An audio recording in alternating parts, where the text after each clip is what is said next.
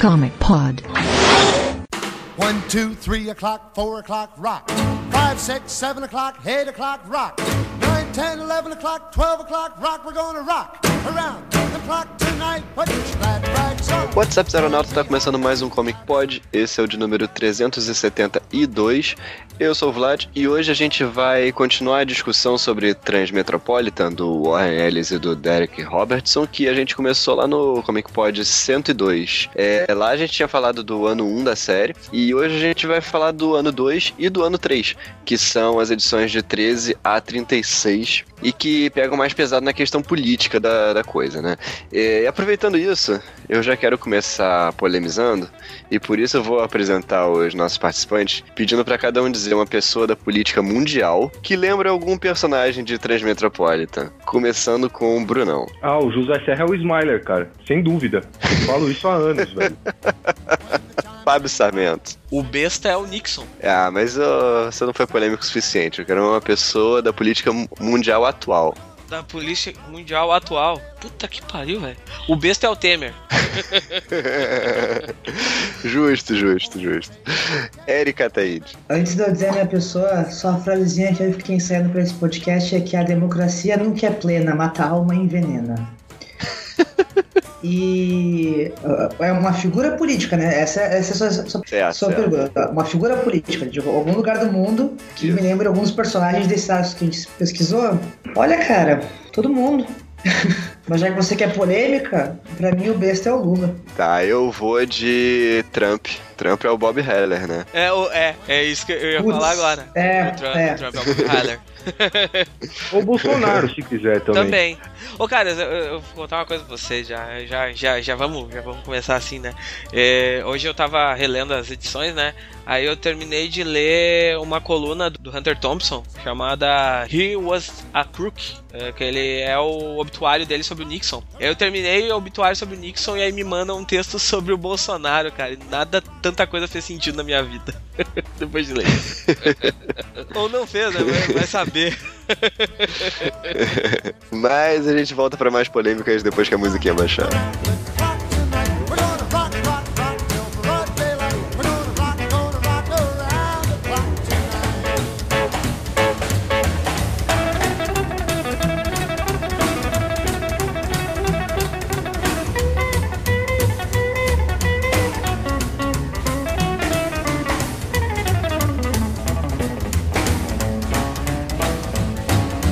Chimes ring five. Bom, a gente já falou bastante na parte 1 sobre o Warren Ellis, sobre o Derek Robertson, e a gente falou bastante também sobre o, personagem do Spider Jerusalém. Então, ouve lá a parte 1, quem ainda não ouviu.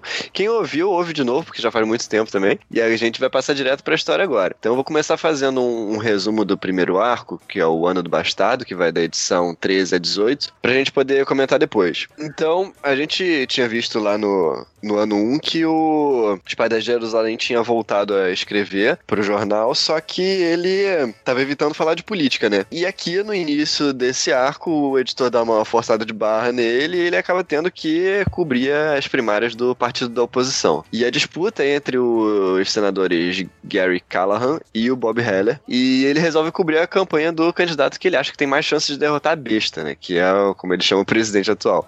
Ele acha que quem tem mais chance é o Callahan, que ele chama de sorridente, porque ele tem um sorriso permanente na cara. E aí ele vai cobrir a campanha do, do, do Callahan. É, só que é, ele detona o sorridente na coluna dele, né? E aí o outro concorrente, o Bob Heller, começa a subir nas pesquisas. Só que ele é um racista do, do nível do Trump, né?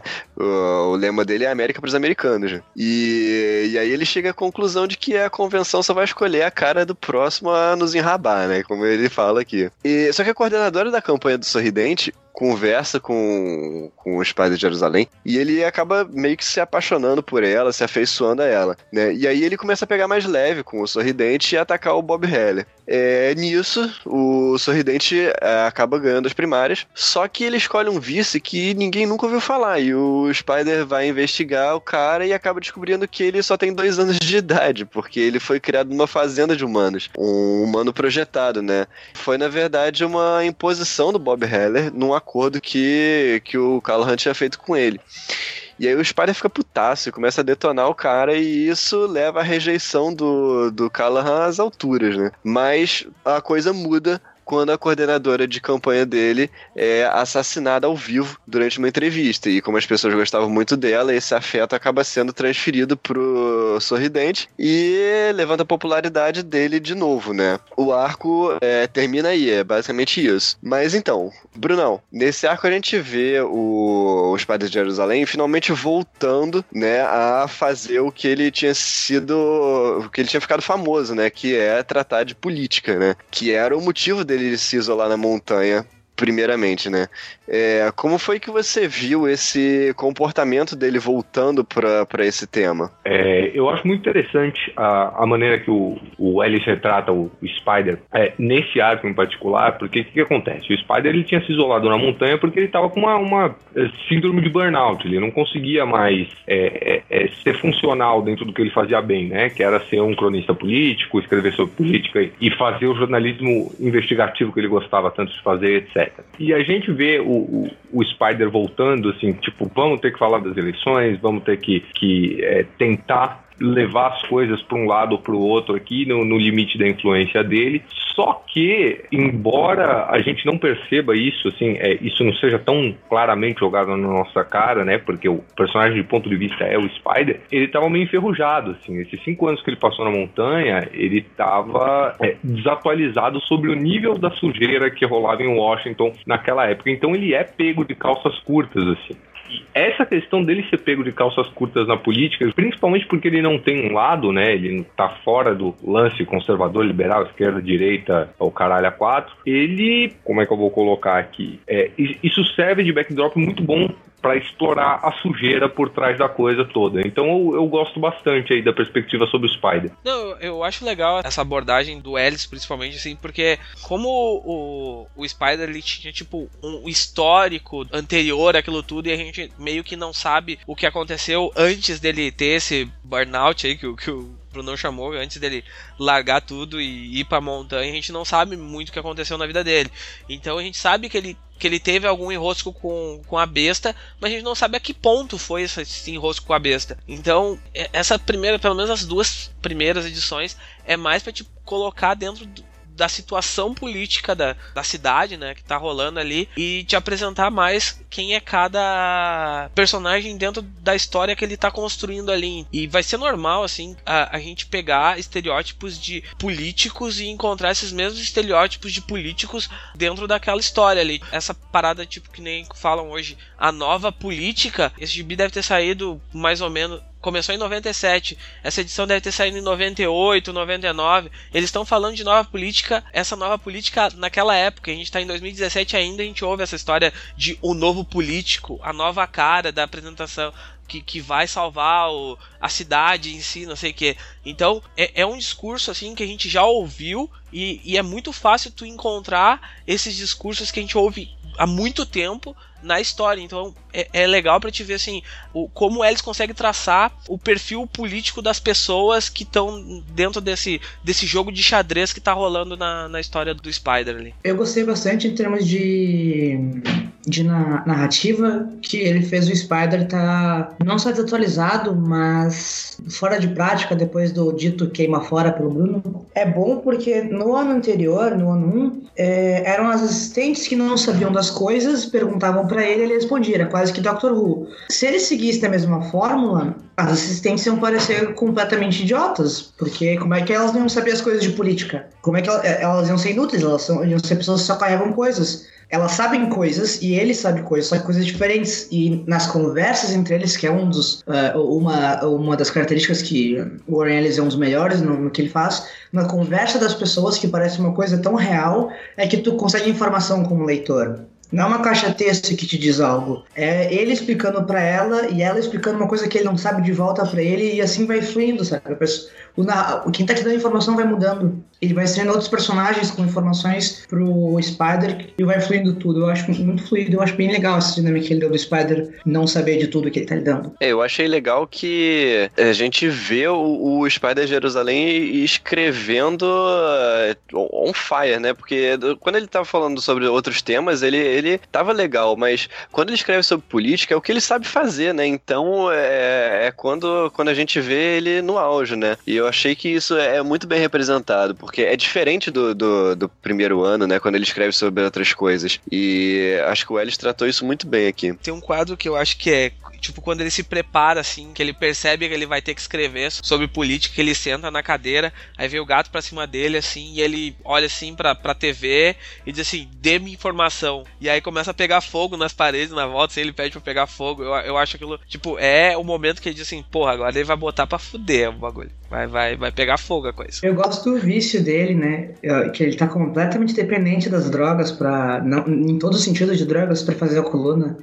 Aham. Uhum. Tipo, ele tá no auge dele como jornalista, mas como pessoa ele tá no fosso, na vala, assim, morrendo. É, é, na, na construção do personagem do Spider Jerusalém, a gente vai ver isso assim até o final da série, até a edição são 60, acho que eu não me engano. É. É, essas duas coisas elas são condicionais uma da outra, assim o, o, o Spider, no auge do profissional dele, ele tem que estar tá tendo uma atitude extremamente autodestrutiva. Isso, se eu não me engano, tem, tem uma fala do, do Royce, o Royce é o, o editor do Spider, é, é, colocando exatamente isso. O Spider Jerusalém, ele precisa ser odiado, ele precisa estar no centro das atenções, ele precisa de, estar tá numa situação deplorável como ser humano para é, é, exteriorizar aquilo no, no, no Sim, trabalho é. dele, né? Ele é meio ele, movido ele fala... raiva ele fala pra, entre aspas, sobrinha dele, fecha aspas, que o Espadra foi embora da última vez porque as pessoas estavam amando ele e ele não conseguia escrever mais nada. É, exatamente isso. E aí ele diz que o Spider tem que ser odiado pela sociedade, uma coisa assim. Ele só ele não sabe ser um ser humano funcional, ele só sabe ser o bicho papão, basicamente. É, é exatamente.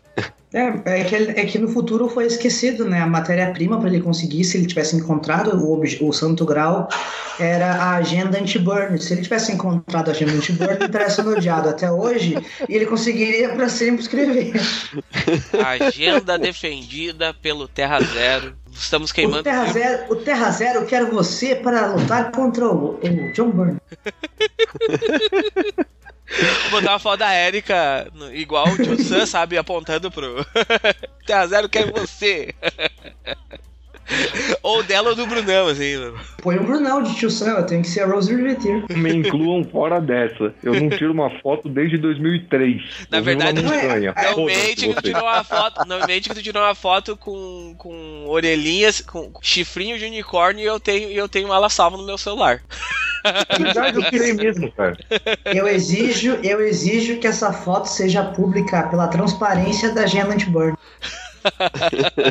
ela tá, acho que no. Acho que ela tá. Na, o povo que na verdade. Tá na fanpage do Terra Zero, eu acho. Se não me engano.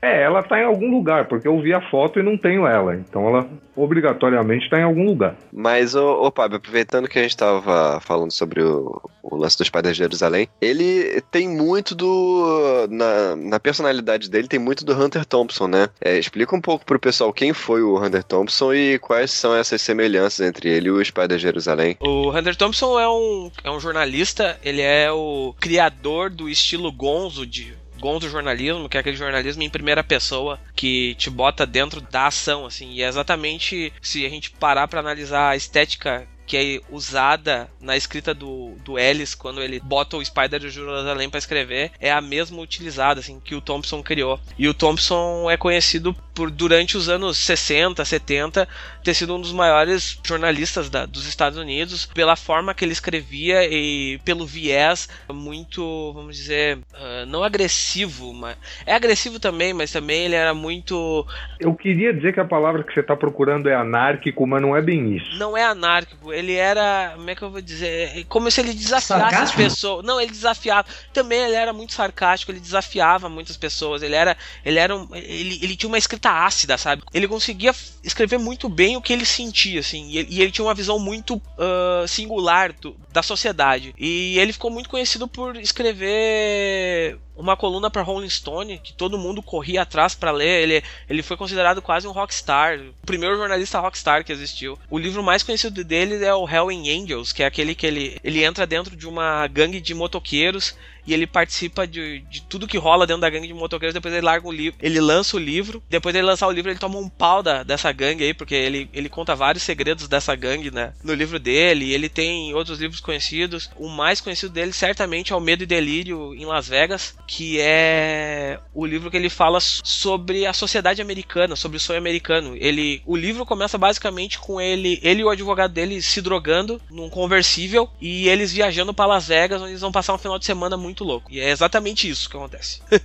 Só que dentro dessa análise dele, ele começa a escrever e falar sobre a sociedade americana. E aí até vai ter alguns pontos que depois no, na história do, Transmetropolitan vai ter meio que semelhança, assim. Quando o Ellis começou a escrever o, o Transmetropolitan, ele pensou assim, cara, eu preciso de alguém que seja esse avatar da criação jornalística que, que era um cara muito firme na, na opinião dele. E aí ele usa o Spider vira o Hunter, o análogo do Hunter nos quadrinhos, no caso, né? Então, todas as coisas que acontecem com o Spider, de alguma forma, já aconteceram com o Hunter na, na história dele.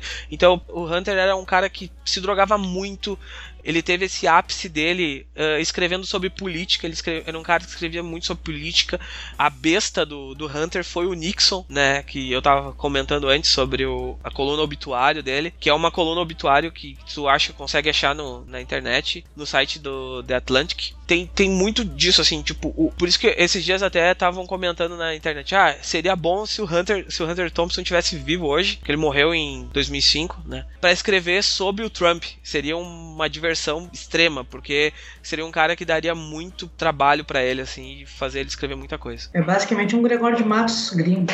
Na verdade, ele é mais foda que o Gregório de Matos. sim, sim. O cara, o cara, o cara é um gênio, assim. E por eu gostar muito, o mais doido de tudo é que eu acabei criando essa admiração pelo Hunter Thompson por causa do Transmetropolitan, porque eu comecei a ler Transmetropolitan, e aí eu comecei a estudar em cima, e até que eu comecei, tipo, entrei na, na bibliografia do, do Hunter Thompson, já li mestrado sobre o cara, já li tese de doutorado, já li coisa pra caramba, assim, o, o, Leandro Damasceno, que é do site, ele tem um mestrado sobre jornalismo gonzo, que fala muito sobre o Hunter, eu também li, então comprei os livros, é, é um cara que eu admiro bastante, assim. É isso, sobre o Hunter Thompson é basicamente isso, assim. Tem pouca coisa dele no Brasil hoje, eu acho que lançaram muito poucas coisas, mas tu entrar na internet, tu acha muito texto dele, tu acha texto dele escrevendo na época que ele escreveu PSPN, tem textos dele do, na Rolling Stone ainda, tem algumas coisas perdidas, tem uns livros dele, tu consegue uns e-book dele baratinho no, na Amazon. O Spider Jerusalém é o, o Hunter nos quadrinhos, é exatamente isso. Mas assim como o Ellis se inspirou no Spider Jerusalém, na época do Nixon e tal, esses três personagens que ele usa nessa, nesse arco, né, o a besta que é um cara totalmente movido por interesses pessoais, tá nem aí pras pessoas e tal. E o sorridente, que parece bonzinho, mas na verdade é só um demagogo que faz qualquer coisa para chegar no poder. E o Bob Heller, que é um racista super conservador, né? É, é, são, são, são, tipo, são tipo estereótipos é, de, da política americana, né? Érica, você é, consegue ver isso ainda hoje na política americana? É difícil você não encontrar esses exemplos na política americana de tempos em tempos. Não tem como te dizer assim, ah não, claramente o Bernie Sanders está representado aqui. É, não, não tem como você apontar para cada político, mas sempre tem um político que se destaca por ser esse arquétipo. E tem aqueles que são piores do que os arquétipos. Por exemplo, eu não tenho como te dizer que o Donald Trump é a besta ou o Bob Heller, sabe? Ele é uma amálgama dos dois. E o mais incrível, por mais incrível que pareça, eu acho que, por mais que ele tenha características da besta do Bob Heller, o Donald Trump é um grande Gary Callahan. Ele é um é, grande. Então. Uh, pro, um, um, homem que prometeu de tudo um pouco para conseguir se eleger. É, de certa forma, sim. É, uma questão que eu, eu acho é, legal colocar é que, assim, quando o Transmetropolitan foi escrito, ele refletia claramente, é, sem dar nome aos bois, mas ele refletia claramente o panorama americano na época, tá? Então a gente tem aí, representa a, a, a besta, vamos colocar assim, representando o que era o, o paradigma conservador na época, tá? O Bush, é, no caso. É, que era o Bush, no caso. A gente tem o, o Bob Heller como aí um, um ex-spy pro Bush não, O Bush não era presidente naquela época, gente. Era o Clinton o presidente. Era o Clinton. Era o Clinton ainda? Sim, o Bush vai ser eleito só em 2001. Caralho, bom, mas enfim, bom, é, que seja o Bush pai, não tem problema. Bush é Bush, de um jeito ou de outro. É, a gente tem o, o Bob Heller como um representante aí, um, um ex-pai do que seria o, viria a ser o Tea Party, né, que naquela época estava em, em, ascensão, para quem não sabe, é, é um, um, braço aí do, do Partido Republicano extremamente conservador e, e que entra nessas questões de racismo, imigração, etc. Eu lembrei do Brunão no, durante a leitura, por causa desse Heller, né? O Brunão sempre fala, ah, esse cara é socável, não sei o quê. Aí aparece lá o quadrinho. Esse cara é um cara é. que tem a cara de tomar deveria tomar um soco. Eu disse, ah, agora eu sei de onde o Brunão tirou as frases. E, e, a gente tem ali o, o, o Smiler, que, embora eles não coloquem isso como nenhum ponto no quadrinho é dito assim, ó, esse é o Partido Republicano, esse é o Partido Democrata, esse é o Partido X, ou esse é o conservador, esse é o liberal, etc. Mas fica bem claro conforme você lê. E a gente tem o, o Smiler como um, uma representação da hipocrisia do Partido Democrata na época, né? Da, da, da ideologia liberal, que seria a esquerda norte-americana. De fato, mostra assim, eles como o, os santos do, do pé de barro. Aqui a gente viu trocentos exemplos aí é, é, de lá para cá. É, o que acontece é que assim o, o, panorama político americano e mundial mudou bastante nessa época. A gente teve aí uma, uma onda conservadora grande e por causa dessa onda conservadora grande a gente tem aí é, figuras como Trump e etc. Mas o Trump sim, como a Erika falou, ele, ele usa de, de técnicas midiáticas aí muito similares a Callahan, ao Smiler como é que eu vou colocar isso? Eu, eu acho, eu creio que o, a grande questão de não se dar nome aos bois no, no, nos partidos e etc., dentro de Transmetropolitan, os partidos são sempre, sempre referidos como partido no poder, o partido da oposição e etc., é justamente para deixar clara essa questão que, assim, apesar da ideologia que fulano ciclano diz defender, é, os métodos e os objetivos estão todos ali na merda, entendeu? É, é, é, são todos iguais, é para mostrar a sujeira por detrás das coisas. É, quanto a isso que você está dizendo, Bruno, tem uma coisa que me chama bastante atenção, que tem um show de televisão que é sobre o Partido Republicano. O show, um show de, televisão, de, televisão, é, você é. foi nesse arco, você, você chegou a ler o, o a edição das das reservas, Érica? Sim. As reservas culturais? Então, eu não sei se, se você se tocou, se deu para perceber, porque em nenhum ponto eles explicam isso, né? Eles só colocam o, o nome do programa no ar. Mas é, esse programa sobre o Partido Republicano, ele se passa numa reserva. Ele é um, um é um reality show na reserva onde estão os, os, republicanos, o que é um negócio muito louco, ou nem tanto. Mas é, é também é um, uma alfinetada aí na, na hipocrisia, porque o partido teoricamente mais moralista é, é o qual você consegue é, é, filmar e colocar um, um, programa de putaria na televisão, né? Na minha concepção, eu botaria assim, a besta, para mim, se a gente fosse traçar um paralelo contemporâneo, eu botaria a besta como Obama, apesar dele não ser um eu não vou dizer que o Obama é uma monstruosidade, ele não é. A gente, a gente vai olhar a administração dele, a gente vai ver coisas como Obamacare, a gente vai ver coisas como o casamento igualitário para pessoas do mesmo sexo, em todo, como uma lei federal. Você vai ver uma legislação mais favorável para aborto, uh, muitas clínicas para ajuda de pessoas com problemas psiquiátricos e drogas, mas você vai ver um, um você vai ter, em termos práticos, coisas que as pessoas não falam, como mais tropas atacando o país Oriente Médio do que a gestão Bush como um todo, mais pessoas deportadas do que a gestão Bush jamais sonhou fazer uma, um, uma continuidade das ações ilegítimas da, da CIA, você vai ter a fundação da NSA, que é basicamente o sistema de inteligência dos Estados Unidos que está espionando essa chamada no Skype. Você vai ter coisas absurdas que a gente não quer associar com o Obama, que é do Obama sim. E o, o besta nada mais é do que um candidato que venceu duas vezes e inventou uma lei para concorrer uma terceira vez. O Obama não conseguiu e criou a Hillary Clinton. E o Gary Callahan e o Bob Heller são colegas de partido eles disputam uma eleição interna partidária para concorrer contra a besta. Eles são colegas de partido. Tanto o Gary Callan, que é a favor de várias coisas consideradas liberais. Eu até notei ele aqui como um candidato de oposição liberal, mas Bob Heller é um candidato de, do, abre aspas, partido de oposição, fecha aspas, conservador, mas é o mesmo partido. Mas eu te lembro de uma parte que ela, ele fala que o Smiler é o. quer ser a política que funciona com o melhor do liberal com o melhor do, do conservador. Tem uma hora que ele fala isso num, Sim, É, sim. é o É, é, a, é, é, é o- a terceira via, é o que elegeu todos É. os prefeitos em 2016. Porto em, no, no Brasil. Porto Alegre, Elegeu- não falar, senão vai, vai É, dar não. problema, cara. Vai dar Não, problema, é. mano. Vai dizer, vai dizer, vai dizer que, que a gente tem convênio com as Farc, vai, vai começar a falar. Qualquer crítica é assim que responde. Nossa, eu odeio tanto o José Serra que eu nem me toquei da similaridade de Smiler Dória também. Mas bom, foda-se, já foi. Smiler Dória, Smiler Marquesan. Eu, eu, eu acho que outra coisa que me chama a atenção no implantar o Trump como Gary Callahan é que o Trump ele teve uma candidatura eh, de apoio às causas étnico-raciais dos Estados Unidos e a pauta LGBT na candidatura dele. Eh, foto com bandeira, Ou foto não. com pessoas. eh, ou, não, não. ju- é, a melhor Não, parte é essa. é, a, a, grande questão, é, a grande similaridade aí, se a gente for puxar uma similaridade entre, o- entre o Trump e o, o Smiler, é que ambos querem que absolutamente qualquer coisa se foda e vão falar ou Não, fazer não, não, não, o que for necessário para Você- cumprir aquele você- objetivo. Você, você tá ignorando. O, o- se você quer suprimir tudo a uma grande imagem que diga assim, ó, não, o Trump é o Callahan, você tem que pegar a imagem do Callahan se masturbando com a bandeira dos Estados Unidos. Não, tudo bem, tudo bem, mas é a grande questão é que na campanha do Trump, a gente vê isso na campanha do Trump, e no caso do Callahan a gente vê quando ele já é presidente. Mas na campanha do Trump você consegue, qualquer coisa que ele tenha dito, você consegue achar ele dizendo exatamente o oposto. Que é, eh, eh, basicamente assim, no gibi entre o Callahan a gente tem eh, essa dicotomia quando ele é candidato e quando ele é presidente já. Eh, no Trump, esse ciclo todo a gente consegue ver na própria campanha, várias vezes, inclusive, dentro da campanha, né?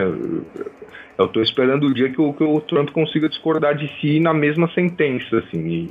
Acho que não demora, inclusive. Mas a questão aí é que ambos são candidatos, como é que a gente vai colocar? Amorais, que vão dizer qualquer coisa ou fazer qualquer coisa para ocupar aquele posto, independentemente das crenças pessoais deles, se é que eles têm alguma, ou o que quer que seja. Ah, eu, ah, eu tenho que discordar de ti, Brunão. A besta claramente tem crenças. A besta, sim, eu tô falando be- do Callahan Ele e do falando Trump. Callahan. É, Eu tô falando Ah, tá, claro, claro, claro. Porque isso vai ficar bem explícito depois, que a Bestas ela segue regras. O Callahan não. Depois a gente vai até, até tem uma fala do, do Spider que ele fala isso. Eu preferia mil vezes ter que bater de frente com a besta, que pelo menos segue as regras do jogo, do que com um cara que não segue nenhuma regra e pode te derrubar a qualquer momento. Eu tenho, eu tenho a liberdade para me expressar 100% politicamente aqui. Na minha concepção, a besta representa figuras políticas ah, que vão que são um espectro muito grande. Para mim a besta é o Luiz Lácio da Silva, para mim a besta é o Getúlio Vargas,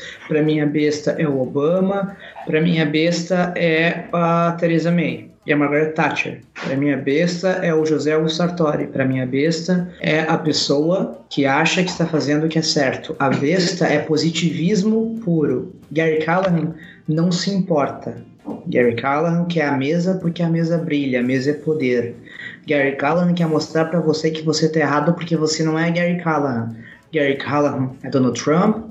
Gary Callahan é Stalin, Mao Tse Tung. Eu risco Stalin, eu não tenho, eu não tenho conhecimento de causa para poder usar ele como exemplo. Mas Gary Callahan é sim Mao Tse Tung, Gary Callahan é o Bush, Gary Callahan é o Trump, Gary Callahan é o Marquesan, Gary Callahan é o Michel Temer. Claro que o Michel Temer não concorreu. Você não mora em Esse é São o Paulo, mas acredita em mim, põe o José Serra nessa lista. Eu não tenho como falar de Serra pelo mesmo tipo eu não tenho como falar de Stalin. Eu não li sobre, eu não vivi para poder. Agora de- pode de- de- pôr o? José Serra nessa lista, pode pôr.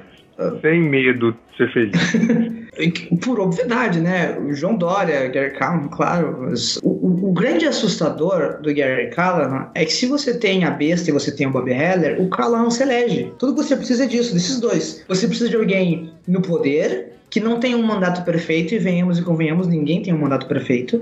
Você precisa de uma pessoa absurdamente inaceitável concorrendo, que é o Bob Heller, que é o Bolsonaro, que é a Marine Le Pen. Você precisa de uma pessoa terceira via, você precisa do PMDB, você precisa do PSDB, você precisa de um republicano liberal ou de um democrata conservador que possa ir ali concorrer e dizer: olha, eu vou baixar os impostos, aumentar os impostos para os ricos, mas eu não vou botar o hospital de graça.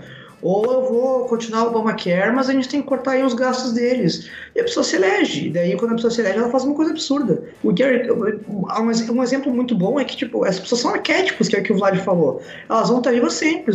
O Reagan, o primeiro mandato do Reagan é a besta, o segundo é o Callahan. Inclusive, o, o resultado final da eleição do, do, do Callahan com a besta é o, do Reagan, que é um, um marco histórico nos Estados Unidos do colegiado, que o Reagan ganhou tudo. Ele só perdeu dois estados. Se não me engano, a besta também perdeu dois ou três estados. Esse negócio da, da, da política que o Ellis faz me chama muita atenção lendo como ele constrói a política, porque ele claramente, para mim pelo menos, a minha percepção que eu tenho é que ele entende muito de políticos, mas não de política porque ele cria situações ali que são tão fictícias quanto as, o sci-fi avançado dele. Tipo, a, a morte que eu apelidei aqui de A Morte que Elege. A morte ali da, da Vita faz com que o Callahan se eleja. Ah, quando a gente, gente Mas, Oi. Érica, a gente, a gente teve um caso na nossa última eleição de uma morte. Se a eleição acontecesse uma semana depois da morte do candidato, aquele da caiu o avião, como é o nome dele? O Eduardo Campos. Do Eduardo Campos. Se, a, se acontecesse a, a eleição uma semana depois, a Marina Silva tinha ganhado? Não tinha ganho, cara. Não tinha. P pelas pesquisas, ela tava, tipo, muito à frente. Lembra disso? Pelas, pelas pesquisas, o Sebastião Melo ia ganhar em Porto Alegre. Pelas pesquisas, o, o Dória não tava na frente. Pelas pesquisas, qualquer coisa. Pesquisas são feitas com um grupo de mil pessoas. As pesquisas não funcionam. Elas só eh, te direcionam em quem tu deve votar. Ela, ela, claro que ela tinha a chance de ganhar com, com, com esse impacto, mas eh, ela não ganhou. Houve, houve a mesma situação em Porto Alegre aqui. É um caso menor para as pessoas. A gente tá falando um podcast ficar no Brasil inteiro mas também houve morte na, na, na, na, eleição e o partido que houve morte não, não se elegeu, se elegeu outro. E foi e teve um impacto midiático muito maior para a eleição, no caso de Porto Alegre, dentro da cidade, do que o do, do Eduardo Campos. Ela ganhou um apoio muito grande de votos, sim, mas ela não tinha.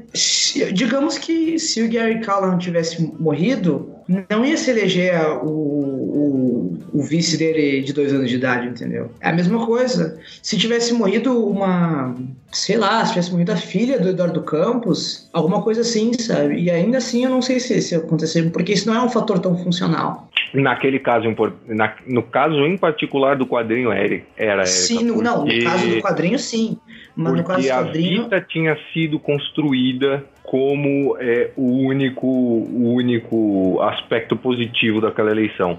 Mas entendeu? isso é culpa, mas isso é culpa do Spider. Sim, isso é culpa do Spider, exatamente. Deram o, o, a rasteira no Spider fazendo exatamente isso. Mas é, é a grande questão é que a, o voto de simpatia não era um voto de simpatia é, por dozinha do Smiler não, eu sei, tinham. Eu sei, Era um voto de simpatia por, pela associação com a Vita entendeu? É, a gente pode ter tido mortes na política, etc e tal, mas a gente não, não teve uma figura tão emblemática quanto a Vita era no quadrinho naquele ponto, é, é, gente, em uma oportunidade eu... tão grande com a eleição.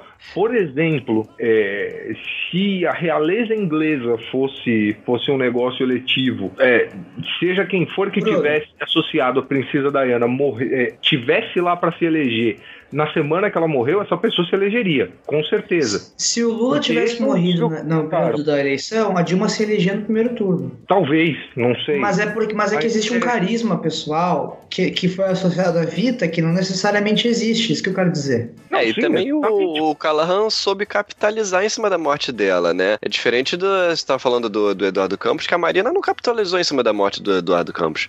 Sim, mas é que o Callahan capitalizou na morte dela. Sim, não existia simpatia por cima do do, do, do, do Campos. Existia simpatia por. É, exatamente o contrário. Não existia simpatia por cima da, da Marina. Existia por do Campos, mas ninguém queria saber da Marina. Ao contrário do Callahan. Porque tinha um texto dizendo votem no Callahan por causa da mulher. E aí a mulher morreu e foram com pena da mulher que era a razão de votar nele, então os votos foram para ele. Só que isso, isso é beira uh, o absurdo, tipo, sei lá. É, é, é, que na jogada do Spider de tudo isso, é que o Spider tava jogando a Vita como a melhor coisa da campanha, achando que o Callahan ia botar ela como vice dele.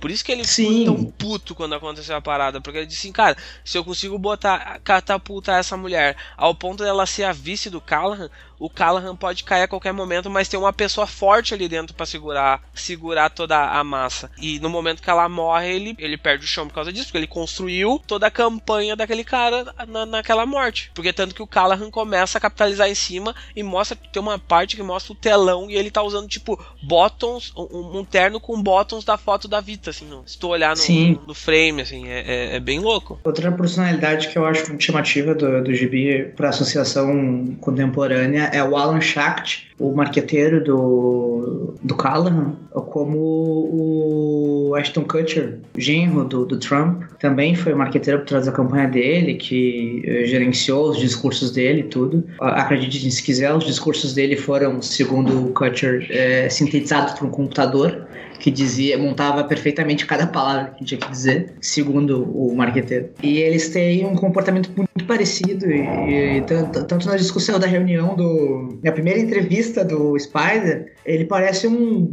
tipo, quem é essa pessoa? Porque ela foi contratada, sabe? E esse é meio que o sentimento que a população americana tá no momento pelo Kutcher, porque, tipo, ele, tem, ele ocupa três pastas diferentes no ministério, que é o Ministério dos Estados Unidos é diferente no Brasil. E uma das pastas que ele ocupa é paz no Oriente Médio. É como se o Michel Temer tivesse posto um, o padrinho do Michelzinho para ser representante pela pacificação nas favelas do Brasil.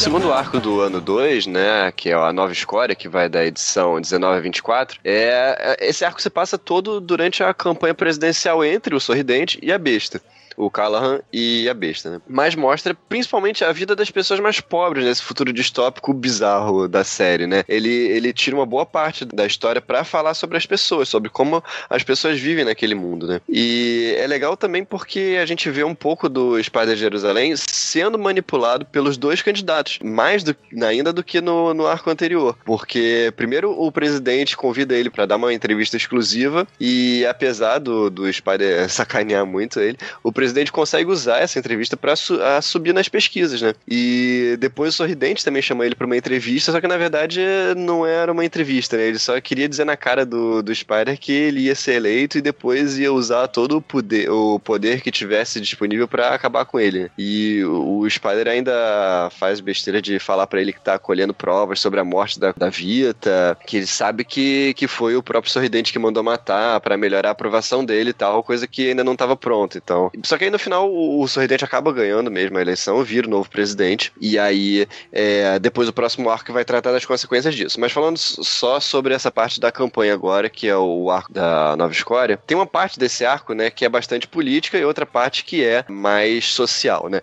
Mas é, essa parte que é mais política, né, eu achei legal de ver um pouco o Spider Jerusalém se ferrando, porque ele acha que ele é mais malandro que, que esses políticos casca grossa, mas na verdade ele não é, né? E nem tem tanto poder quanto eles. Brunão, o que, que você achou dessa perspectiva mais realista da história? É, a questão do, do Spider se ferrando tanto é uma questão de, de excesso de segurança, né? Ele é tão bom que ele se torna é, arrogante. Mas é, o que eu particularmente achei mais legal aí é, é, foram duas coisas, assim. É, é, a primeira coisa, a, a, mudança de direção do Spider depois da entrevista com, com a besta, né? E que no fim das contas é o que acaba uh, por si só gerando aí o, o, assassinato da Vita e etc. E a construção do, do Callahan como antagonista, porque até esse ponto o Callahan tava meio que um bonecão de posto político ali, daquele que fica com o bracinho pro alto, sabe? Sorrindo. E a partir daí você vê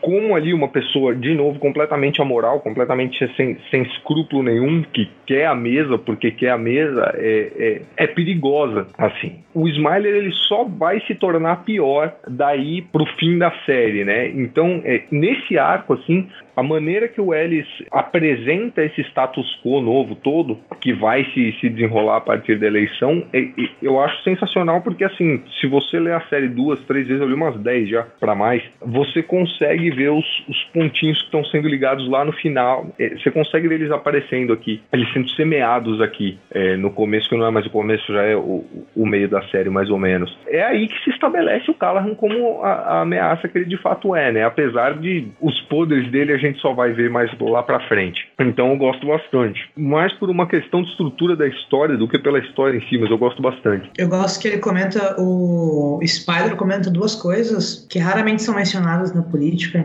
dos Estados Unidos, que é uh, gerrymandering e que não tem tradução. Hoje em dia é muito discutido, Érica. Naquela é, não, hoje época dia, não era mesmo. Naquela época de maneira nenhuma. Hoje em dia se fala do o gerrymandering e uh, explica o colegiado, né? Até hoje muitas pessoas ficam confusas com o colegiado. Que o único motivo dele ter aquele vice merda e dele ter feito acordo com o Bob Heller é porque se a Califórnia faz 20 votos e o Bob Heller tem 6 e ele tem 5 e o e, o, e a besta tem 10, uh, eh, ele leva 20 votos totais, porque o colegiado funciona dessa maneira. Quem tem mais votos no colegiado leva tudo. Então ignora os 10 do, da besta e vai tudo para ele. Porque ele fez um acordo com um cara que tinha 6 votos. Então ele que só tem 5 pessoas vão votar nele, porque tem o Bob Heller apoiando ele. Ele vai fazer um voto a mais do que o a besta e vai ganhar 20 votos, em vez de só os 11 que votaram nele. E aquela situação do bairro que é muito foda, eu gosto bastante do jeito que o o nojo do Spider levando todo mundo, todo mundo atrás dele, levando aquelas pessoas, levando elas para aquele bairro, dizendo aqui estão as pessoas que vão que não votaram na besta, não votaram na besta, fudidas, com essa doença aqui, leva eles na quebrada, assim, todo. Cara, aquilo é sensacional. O que você quer ser quando crescer? Nada. Sim. Essa, eu acho que essa parte aí é como o Bruno tinha falado mesmo. O Spider ele tá tão seguro do, do que ele sabe fazer. Eu acho que é também um pouco daquela coisa do preciosismo dele. Porra, fiquei cinco anos fora, aprendi o que tinha que aprender e tô, tô no jogo de novo. Vou botar para quebrar. E aí ele consegue ter algumas, algumas vitórias pessoais, mas no fim ele acaba começando a, a ser só mais um peão dentro desse grande tabuleiro político que rola, porque ele começa jogado para cada lado e os caras vão começando a, a tentar manipular ele da forma mais pífia possível para tentar conseguir os votos dessa escória que ele representa, né? essa voz da cidade que ele representa, porque todo mundo é muito preocupado com o Spider, porque ele acabou se transformando numa voz de um tipo de eleitorado e ele e é um eleitorado muito grande, e eles precisam desse, vamos dizer, dessa palavra do Spider para ganhar o voto dessa escória que também de qualquer forma vota, né? Anel escória.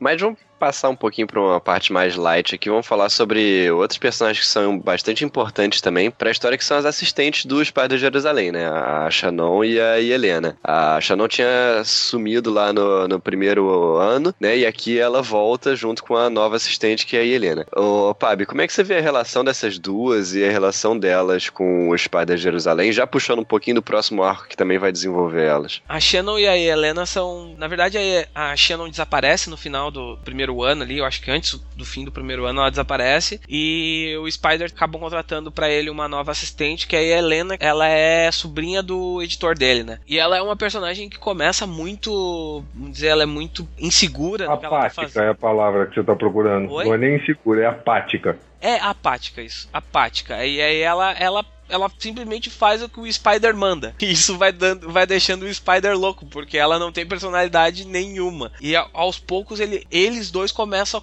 a, criar um, um, um, vínculo, porque o Spider começa a ver nela uma sucessora, uma, um tipo de sucessora. Então o Spider começa a dizer: oh, meu, fuma, ó, fala quando tu tiver vontade, uh, me xinga, me manda puta que pariu. E ela também chega a um certo ponto dos dois transarem e ela não querer falar disso de jeito nenhum, em nenhum momento, porque ela acha extremamente louco essa, o, o que isso pode ter acontecido. E a Shannon, ela acaba voltando no, no meio do, do arco do ano do bastardo com algumas informações importantes pro, pro Spider, porque ela tava naquela. Ela tinha virado aquela freira do sexo lá, louco, e ela volta com algumas informações sobre a, a fazenda do, dos humanos, aquela que criou o vice de chapa do Callahan. Só que o Spider já tinha uma assistente, então o Spider traz ela como a sua. Como é que é? A sua guarda-costas. Segurança. É, guarda-costas. É, guarda-costas. E aí as duas começam a trabalhar juntas, assim. Então elas são meio que o alívio cômico no meio desse pensamento louco do Spider. Enquanto o Spider tá falando de, de querer matar as pessoas ou mandando todo mundo a puta que pariu, elas estão falando de, tipo, estão falando de de homem, estão falando que quem elas vão sair para pegar, ou elas que, elas vão gastar, ou vão ajudar o Spider numa investigação, ou vão pegar e vão buscar o Spider bêbado na, na, rua. Elas são tipo personagens de apoio mesmo, elas são o braço direito e o esquerdo do Spider, porque sem elas o Spider Jerusalém não é nada assim, tanto que ela, ele sente muita falta. Porque o Spider de novo não é um ser humano funcional, ele é ali um, uma máquina de crônicas políticas. Mas assim, é, eu gosto muito das duas, eu gosto bastante da Shannon porque a Shannon é, é, a única pessoa mentalmente saudável da série inteira, na medida do possível. E eu gosto muito do desenvolvimento de personagem da Yelena, assim. A gente não vai ver tudo que eu tô falando nesse arco, assim, mas é, a maneira como ela começa e a maneira como ela termina a série é, é, são muito interessantes. O crescimento dela da edição até ela que ela aparece a primeira vez, que eu acho que é a 14 até a 60, é gigantesco. É gigantesco. E, e o que é, é mais legal é que assim, a Yelena ela é muito é, inteligente, ela sabe o que ela tá fazendo, o que ela tá falando ali, mas quando ela entra na série, ela é uma personagem sem experiência de vida nenhuma, ela é extremamente ingênua, ela vem de uma família de privilégio, inclusive ligada à política. Ela tem as visões dela, mas ela não tem muita noção do, de como o mundo funciona. Então ela se torna uma personagem de ponto de vista para o leitor também, assim. Então, é, através dessas é, é, desses questionamentos da Yelena pro Spider ou pra Shannon, porque a Shannon também é, é, deu os rolês dela na vida ali, a gente consegue ver que assim, o que tá na cara não, não tá tão na cara assim, não é bem assim. É, é, é a partir da Yelena aprendendo que o mundo não é tão bonitinho quanto ensinaram para ela que a gente consegue ver muita coisa. Da mesma forma, e isso é, incluindo política, incluindo tecnologia, incluindo wherever que, que a série lide aí. Então eu gosto muito das duas. E quando a série termina, a, a, a Yelena é o melhor personagem que tem nela, né? Então não dá para não gostar da moça. As duas são meio que o que aconteceria se você me dividisse no meio, assim, e fizesse duas pessoas diferentes. eu, eu me encontro perfeitamente nas duas em situações diferentes. Uh, eu gosto muito da jornada da Helena de descobrimento de como o mundo realmente é. Se uma coisa que eu gosto da jornada do, do Campbell é que você não precisa fazer ela ser uma coisa épica como Star Wars. Enquanto a Helena tá fazendo uma jornada do herói no sentido mais prático dela, uma coisa longa, com vários aprendizados, pessoas estando para ela, eu tenho a versão, o, o, mini mito, que é a versão por epi episódica da jornada do herói, que é o que aconteceu com a, com a Shannon. Ela, tipo, do, do primeiro ano de Transmetropolita, ela deu uma volta com o personagem do herói. No segundo, ela voltou uma pessoa diferente, mudada. Agora ela vai ser a guarda-costas, ela vai dar salva nas pessoas, porque sim, se reflete o, o, o próprio arquétipo que podem ter desses, desses personagens. Transmetropolitan quebra muita, muita lógica de quadrinhos da, da, época, só nas duas batendo papo falando de homem. Então elas não estão falando de homem como, como a, a Helena Bertinelli e a Dinah Lance, por exemplo. Elas, é, tem, tem um quadrinho que o que o que elas saem é mais pra frente, mas que elas saem juntas pra, pra beber, se divertir, comprar armas e matar pessoas. e o quando o Spider tá puto da cara porque durante o dia ele chega elas estão vendo porno gay. Quando ele vai dormir, elas estão transando loucamente com, com pessoas que ele não conhece. É, a, Shannon é um, dos, é um dos pontos nessa evolução da Helena também, né? Essa, esse amadurecimento da Helena passa muito pelo fator Shannon na, na história, assim, porque a Helena cresce muito como personagem quando a Shannon chega e começa também a, a tirar também essa estigma apática dela, assim. Ela começa a dizer: Ô oh, meu, tu gosta disso, tu gosta daquilo. Até até, o momento que começa a pegar no pé dela, porque ela transou com o Spider e e todas as paradas que rolam. Ela é meio que o Obi-Wan da Helena e o, e o Spider é o Yoda. É, é mais ou menos isso, assim. No final ela vai ser um, uma, uma amálgama das duas, das, das duas coisas. Mas, Érica, vamos falar mais sobre a nova escória, né? Que são as pessoas comuns que vivem nessa sociedade ferrada. E aqui eu queria juntar esse arco com as três primeiras edições do próximo arco, que é a 25 a 27, que conta várias historinhas pequenas, todas falando sobre a vida nesse mundo bizarro. E o que, que você achou da representação das pessoas comuns, das pessoas comuns nessa história, né? Cara, é fantástico. O tato do Ellis em criar uma coisa completamente alienígena, às vezes literalmente alienígena na nossa sociedade, que é tão atual para quando ele escreveu, tão atual para agora e é insano, sabe? É, é, as, as histórias, mesmo que você perguntou literalmente, as histórias são fantásticas. As pessoas que ele criou que, que dá para aglomerar nessa, no que ele chama de nova escória são. Eu não posso dizer nós porque eu não conheço o, a vida do Pablo e do, do Vladimir. Eu, é eu e o Bruno ali. nós somos a nova escória. Nós somos a escória que ele estava imaginando no futuro de 1997. E 20 anos depois, cá estamos nós.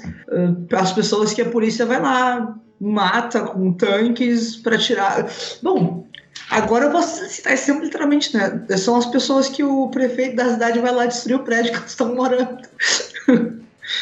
é, nem fala. Eu tive flashbacks do gibi com isso. É, uh, cara, são as pessoas. Assim, eu, eu escrevi as coisas que mais me chamaram a atenção em uma pequena listinha. E, são só, eu fiz pequenas frases ou, ou só duas palavras mesmo. É o, o, o recristianismo e o apedrejamento, o pós-humano, transhumano e somente humano, refugiados australianos com pôster suicida ao fundo, América de verdade, compramos algo que faz vocês não sentir fome, mudança de sexo igual a mudança de gênero, a, o pró-vida e a adoção, o sexo ciborgue, tão pobre que vira canibal, policiais limpando o sangue do escudo e antipalhaços da Matrix. Tipo, uma nova igreja, que é exatamente a mesma igreja que a gente tem hoje, só que para eles é, é, visitar o passado e daí eles querem seguir as tradições de apedrejar as pessoas, perseguir as pessoas porque elas fazem sexo antes do casamento, ou são homossexuais, ou são transexuais,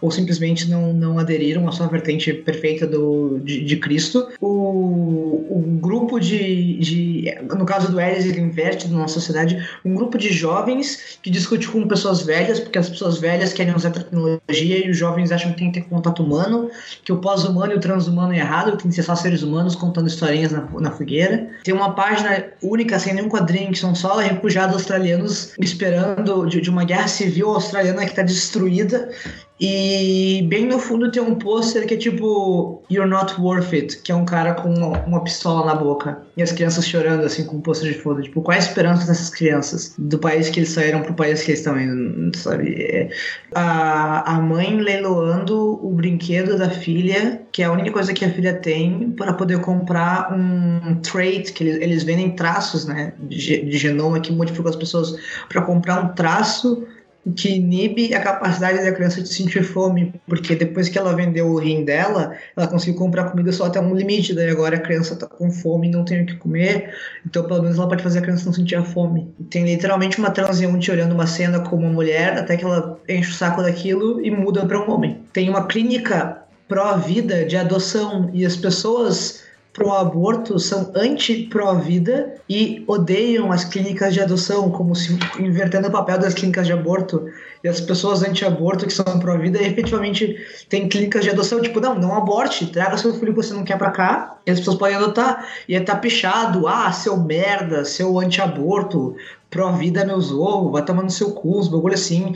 E o cara com uma arma tentando se defender dos manifestantes pró-aborto. Pessoas que venderam tudo que elas tinham para virar ciborgues e transarem no meio da rua uma mãe amamentando os filhos e ao mesmo tempo que ela amamenta os filhos, o leite dela é comercial político. Pessoas tão pobres, mas tão pobres que elas não comem, elas não têm que comer, elas não têm makers, então elas comem pessoas. E o tempo que elas mais gostam é quando acontecem eleições, porque é quando as pessoas vão lá votar. Vão lá tentar convencer elas a votarem, então elas se alimentam dessas pessoas. A polícia limpando o sangue do escudo é uma figura, para mim, é a figura mais marcante de todos, porque enquanto as outras são todas criativas da parte do Ellis, essa era só uma coisa que acontecia na época e não deixou de acontecer. É, eu acho que assim, o, o Ellis ele é extremamente feliz assim, em criar situações absurdas do nosso ponto de vista, mas é, é que, que trazem luz para situações do mundo real, né? Então, é, tudo que a gente vê, tudo que a Erika descreveu aí, é, são,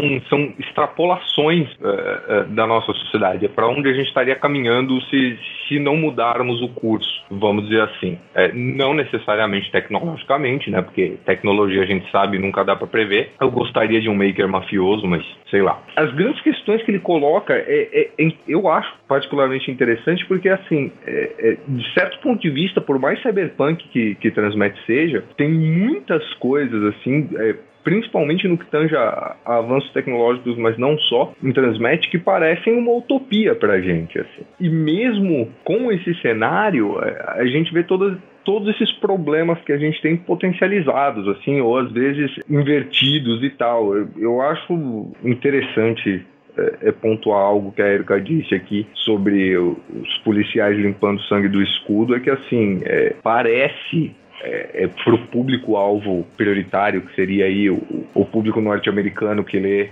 quando sai direto na comic shop e tal, extremamente absurdo também. É, é, tem o mesmo nível de exagero do que as outras coisas. Aí é tá, isso é um, um, uma extrapolação do modo de vida norte-americano, né? O, o Ellis não conhece as polícias de tantos outros lugares do mundo, incluindo certas vezes a, a nossa, infelizmente. Na questão, a Erika já apontou brilhantemente e o Bruno também já trouxeram alguma visão sobre isso. Uh, eu acho que o grande acerto dessa obra em si, assim, do Ellis, é ela ser. Ela não ficar datada, sabe? Em algum momento da tua vida tu vai pegar um gibi do Transmetropolitan e tu vai abrir uma história em si e tu vai encontrar uma situação absurda que de alguma forma ela vai te refletir algo na tua vida real. Em algum momento tu vai lembrar de algo naquele estilo mais ou menos tendo que aconteceu em algum momento na, na vida, assim. É, e, e aí eu acho que é isso que é tão importante, tão impactante na obra do Transmetropolitan, assim. E, e, e é por isso também que eu indico gibi para todo mundo que, que pergunta pra mim, eu quero ler um gibi sobre de ficção científica. Eu digo, tá, mas que tipo de ficção científica? Ah, qualquer tipo. Então lê Transmetropolitan. Tá, mas sobre o que é? Sobre um jornalista. O cara olha pra mim com uma cara de bunda. Diz, cara, lê que depois disso tu vai pensar melhor sobre, na sociedade que tu vive. E, e, e, o feedback normalmente é muito, muito positivo, assim, por causa disso. Porque Transmetropolitan é um soco no estômago do leitor, assim. Ele vai te levar a, a locais escuros dentro da tua vida e tu vai de alguma forma refletir sobre o que tá rolando na sociedade. É, é, eu acho que é esse que é o, é o grande ponto, assim. E essa parte da questão social é também, junto com essa análise política que o, que o Ellis tenta trazer do, do Spider, é o outro ponto muito importante. Quando ele pega um monte de pessoas que nunca foi, foi num bairro que era para ser uma comunidade para pessoas com menos dinheiro e mostra que lá, tipo, tem doenças e, e tem coisas, uh, pessoas vivendo sob condições uh, abaixo do, do normal, assim, condições de vida horríveis, é exatamente o que acontece em muitos locais desse tipo. Vai lá, tu vai encontrar pessoas que de repente não tem saneamento básico, que não tem como, não sabem o que vão, vão comer no outro dia, fazem de tudo, trabalham em três empregos e deixam o filho sozinho em casa, poder trazer comida no fim do dia, ou, ou botam responsabilidade em crianças pequenas cuidando de uma família inteira. É, é, é isso que, que, que eu acho tão poderoso dentro dessa escrita do, do Ellis, assim, é conseguir trazer essa visão e botar o leitor para pensar assim, porra, tá errado, assim, e, é, e a gente tem que pensar sobre isso mais sério. Acho que é, é essa é a parte legal, assim, dessa questão social. É, eu só queria dar um último, um último adendo, que às vezes se escapa a gente quando a gente lê coisas como Transmetropolitan, eu não quero, eu não quero que a gente se aprofunde muito nisso e perca, mas eu, eu, não, eu não poderia dormir sem, sem dizer todas essas coisas a gente pode conversar aqui sobre refugiado australiano, sobre que que é o humano, o que o transhumano, o, o, o, o recristianismo, todas essas coisas. Eu só queria dar um foco numa única coisa que ninguém pode discutir politicamente comigo, dizer que eu tô errado ou certo, que eu sou de esquerda ou direita, qualquer coisa. A gente não vive num mundo em que a mãe possa possa vender o ursinho para comprar o traço em que a criança não senta fome, a criança vai sentir fome e vai morrer. E a gente, eu acho que a gente nunca pode esquecer isso, que as crianças estão morrendo de fome. Estão aqui, estão aqui a, a, duas quadras da minha casa. E eu tenho comida na minha geladeira e não tô levando para lá. As outras pessoas do podcast também, e as pessoas estão ouvindo também. E é por isso que nós não somos o, o, novo povo, o novo grupo, o novo. a nova galera. É por isso que a gente é a nova escola.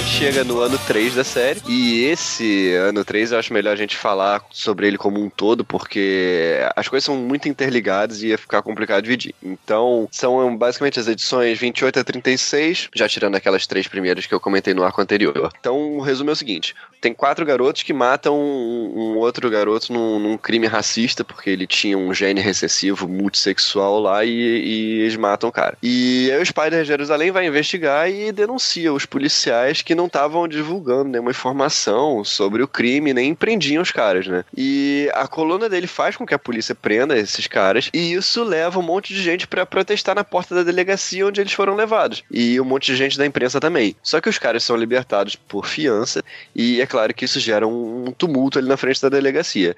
E os policiais começam a atirar e matar todo mundo que tava ali para resolver o problema. Parece ter umas manifestações que tem aqui no Rio, mas enfim. É, o problema é que quando o Spider Jerusalém escreve sobre isso, a coluna dele é censurada pelo presidente, que agora é sorridente, né? E esse é o gatilho que deixa ele putaço. Aí ele vaza a coluna censurada para um jornal clandestino e todo mundo acaba sabendo da situação, né? Da censura que não era explícita. É, só que isso coloca toda a máquina do governo federal contra ele, né? E ele começa a fazer de tudo para investigar todos os podres do presidente. Aí ele publica uma coluna sem passar pela censura, aonde ele prova, depois de muito colher provas, evidências e tal, ele publica essa coluna onde ele prova que o assessor de, de campanha e o braço direito do presidente é um pedófilo, que o presidente tinha se separado da mulher e dos filhos e vivia com prostitutas, e que a chacina na frente da delegacia foi proposital, foi ordenada, né? E aí tudo explode, porque o, o assessor se suicida, o índice de aprovação do presidente despenca, e o presidente consegue fazer com que o jornal demita o, o Spider Jerusalém, né? É, mas assim, de uma forma bastante resumida, é basicamente isso que acontece no ano 3. Mas, Brunão, é, eu acho que essa aqui é a grande virada da série, né? Que aí ele, o Spider deixa de ser um jornalista pro, pro jornal e passa a ser um, um, clandestino, né? Como é que você viu o desenvolvimento da história até aqui? Cara, é, é, toda vez que eu leio esse pedaço, assim, porque assim, eu, eu releio o Transmete direto. Toda vez que eu releio esse pedaço. Não é só em ano de eleição, Brunão, que tu releu o Transmete? É dois, dois anos, então. A, a, agora tá sendo pelo menos anualmente, velho, porque sabe tá lá Deus, quando vai ter uma eleição, quando vai ter um golpe, quando vai ter um contragolpe, quando vai ter um contrafilé, ele não sabe que porra tem mais, tá ligado? o que importa é que ninguém come picanha. Digo, é, cupim, estraguei minha piada. Enfim, mas é, é, sempre quando chega nesse pedaço, assim, é aquele pedaço que, tipo, tá começando a dar uma cansada da série, e aí a série se, se renova. E aí se pega e lê até o fim, porque não dá para não ler até o fim. É, é, eu acho muito foda essa parte da, da série no geral, assim, acho que só não é melhor que a conclusão, né? É, a, a maneira como as coisas começam a explodir uma atrás da outra, assim, e as saídas que o Spider dá é, é dignas de um Batman com preparo aí, né? É, a maneira como ele sai do jornal é, e tudo mais, a maneira como ele começa as investigações dele e como tudo isso vai ligando com o começo da história, com a comunidade Farsight, com, com os outros aliados que o Spider Jerusalém tem, com, com a maneira como ele faz jornalismo mas é, é, o que torna mais interessante é que assim é a partir desse arco que o Spider de fato ele, ele, ele se torna ele mesmo. Tem, tem uma pegada, é, é, como é que eu vou colocar? Aquela vibe de última missão, meio tipo, sei lá, Cavaleiro das Trevas, vai? Do Miller, não filme. A premissa da série se encontra aí, assim, o, o Spider ele deixa de ser uma peça na engrenagem e ele passa a ser o agente principal da série, assim, o agente principal da história no caso, né? Ele, ele se torna um, um homem numa missão e é a partir daí que a gente vai ver é, é, todos os truques e todos os recursos que o Spider tem para cumprir aí é, é, essa missão que ele se autoimpôs e, e a maneira como ele faz é genial, cara. É muito foda a partir desse ponto, assim. E, e a mudança toda de setting, eu, eu acho legal pra caramba também, assim. É, a, a, história torna necessário, né? É óbvio, e, e é bem interessante porque, assim, é, é, a partir daí que o Ellis começa a falar em censura, porque é lógico que isso depende de país para país e, e tal, mas assim, pelo menos lendo como alguém aqui no Brasil, ainda mais alguém no Brasil eh, aí com uma idade um pouquinho acima dos 30, que ainda lembra de certas coisas e tal. A série toda você se pergunta, porra, como é que ninguém calou a boca desse cara ainda? Porque ele é extremamente inconveniente, assim. E aí o Ellis começa a, a lidar com, com censura, ele torna o Spider um criminoso, o Spider tem que fugir da lei, tem que estar tá na, naquele esquema road trip ali, ele precisa usar os aliados dele, ele precisa dar um jeito de contornar o, o controle midiático que aparece ali, e a partir desse ponto na história também, cada movimento, tanto é, é por parte do Spider e, e dos aliados dele, quanto por parte do presidente,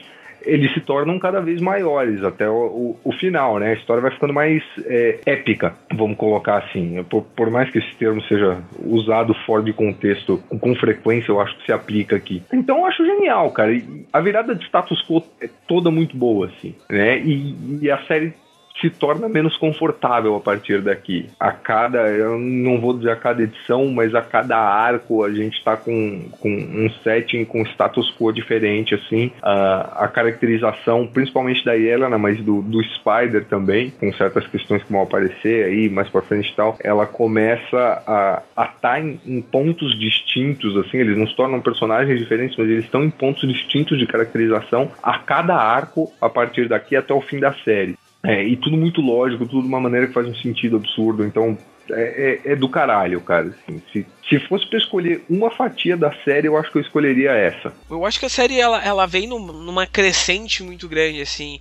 E esse ponto, assim, de virada da, da história é basicamente para chacoalhar o status quo do que tu já estava acostumado, assim. Tu já percebeu que, que o Spider é, tu já conhece todas as peças dentro daquele jogo ali. Então, tipo, agora o Spider vai tomar o protagonismo e ele vai mostrar como é que é o trabalho dele de jornalista investigativo. E aí quando ele começa a ser censurado e ele tenta e ele usa vários artifícios diferentes para poder fugir dessa censura, que é o grande momento assim, porque poderia fazer isso de outras formas, poderia assinar a coluna com um nome diferente para tentar fugir da, da censura, já que ele não podia usar o nome dele, ou qualquer outra coisa assim, ele podia fazer para fugir dessa censura e ele, ele sabe que o nome dele é muito poderoso e ele precisa usar isso. Então ele faz aquelas paradas dele de tentar botar a coluna num, num jornal, num feed que não que ninguém vai vai dar bola e aí vai deixar aquele feed, deixa aquele feed rico em 30 segundos. Então tem todas essas paradas assim que ele usa com a força do nome dele, ele consegue levar o pessoal,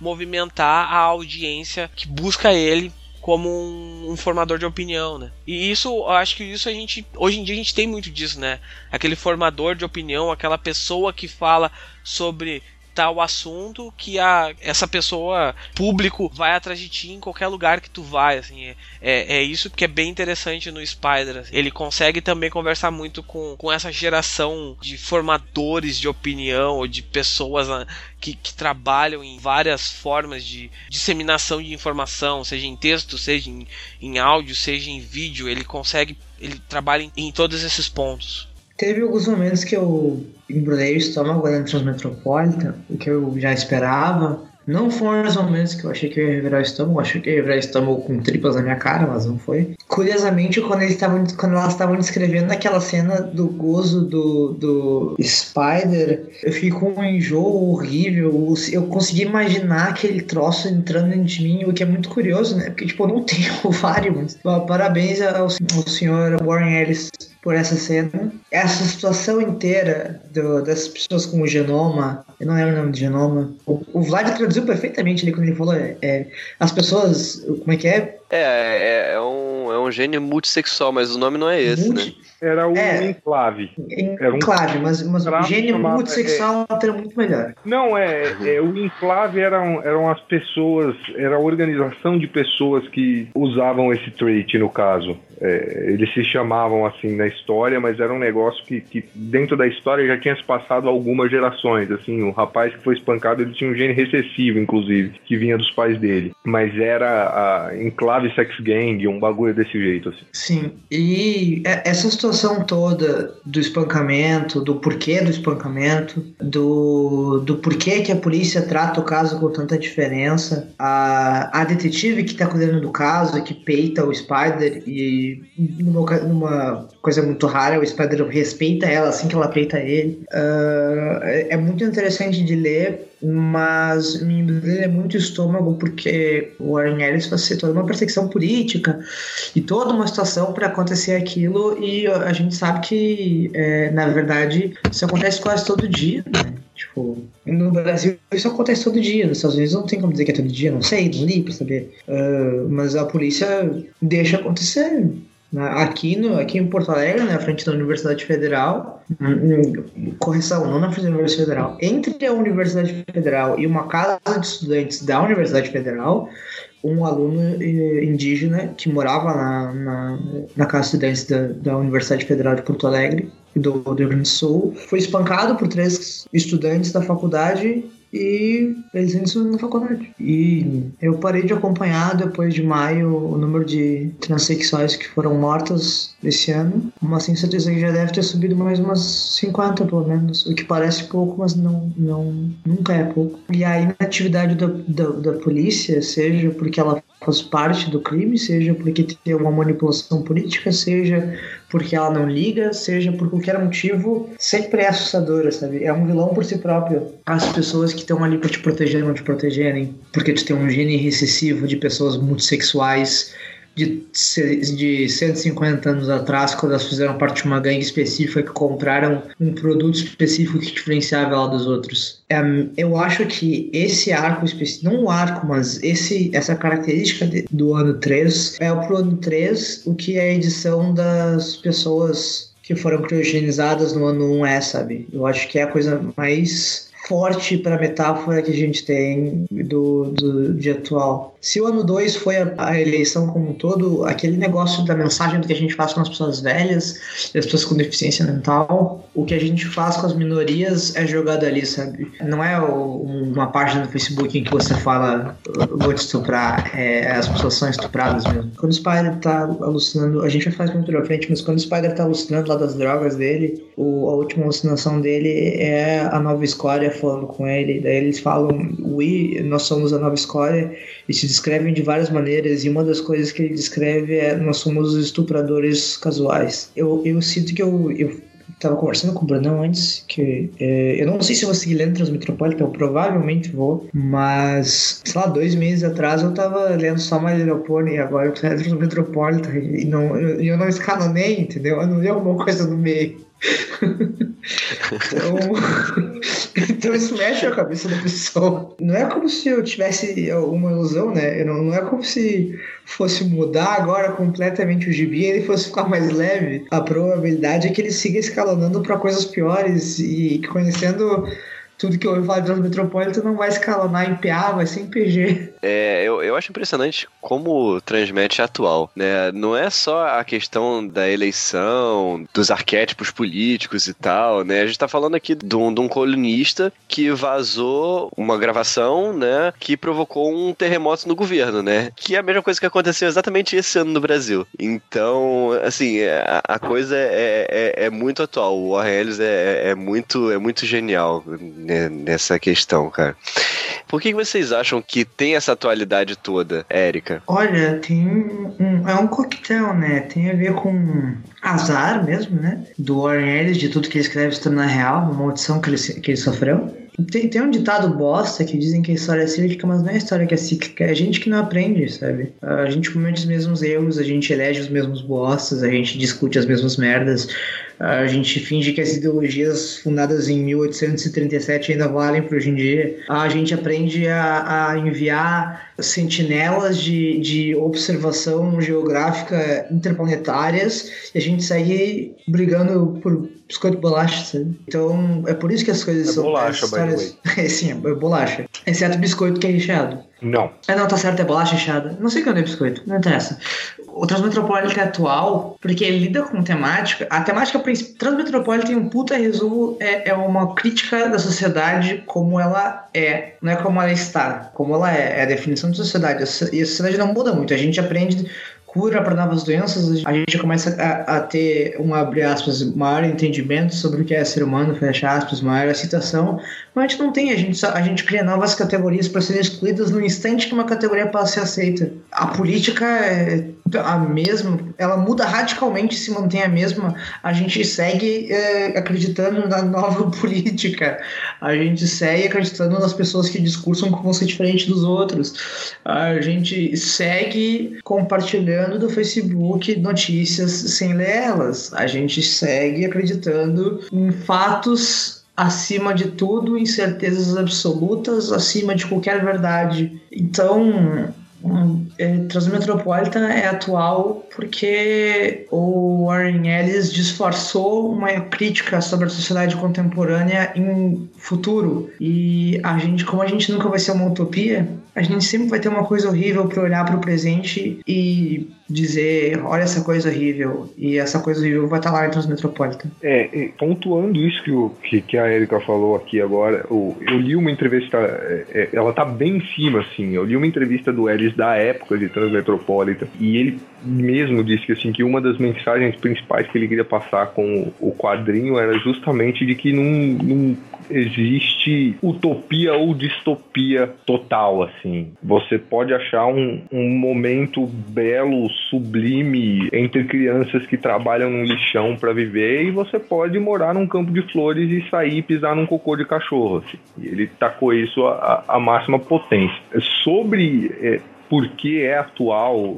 Assim, o Ellis, né, como escritor, ele tem uma, uma, uma característica que é bem dele, que é assim, ele pega ali o, o assunto, a premissa sobre o qual ele vai trabalhar, ele analisa aquilo, vê o, o que funciona e o que não funciona com aquilo, ele, ele elimina o que não funciona e aumenta o volume do que funciona para mil, né? É, é o que a gente vê ele fazer com super-heróis com Authority, por exemplo, ou com super-heróis e cultura do século XX no geral, é, com Planetary, que o Digo não leu. Em Transmetropolitan, eu acredito que assim, ele junte é, duas grandes paixões dele, que é a análise do mundo real e a análise, e a análise não, perdão, e e a ficção científica, que o Ellis é um tarado por. Quando a gente discute ficção científica, é, é muito comum dizer, dizem isso tanto de, de, ficção científica quanto fantasia, mas eu acho que se aplica melhor para ficção científica, é que a melhor ficção científica é, é aquela que faz a gente pensar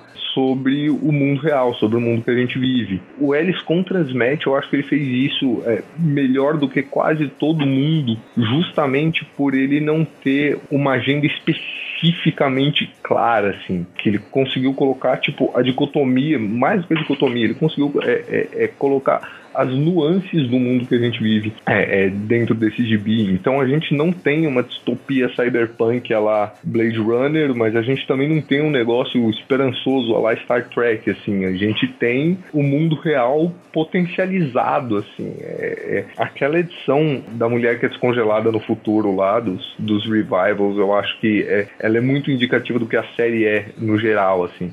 Então, eu acho que a série se torna atual porque quando Ellis escreveu, ele olhou para o mundo ao redor e ele de fato assim analisou e tentou conceber para onde o mundo estava indo e ele acertou muito mais do que ele errou. De novo, ele potencializa coisas que estão fora da nossa janela, boas e ruins o tempo todo. Então, sim, Transmet tem uma ressonância com o mundo real que pouca coisa tem. E é uma das coisas mais interessantes da série. Assim. E é isso. Por isso que eu acho que a Transmetropolitan é a série de quadrinhos mais mais importantes do século XXI.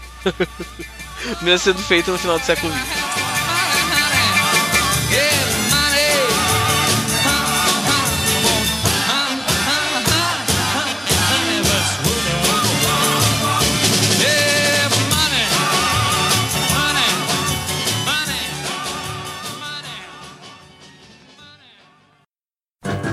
shake my nerves and you rattle my brain.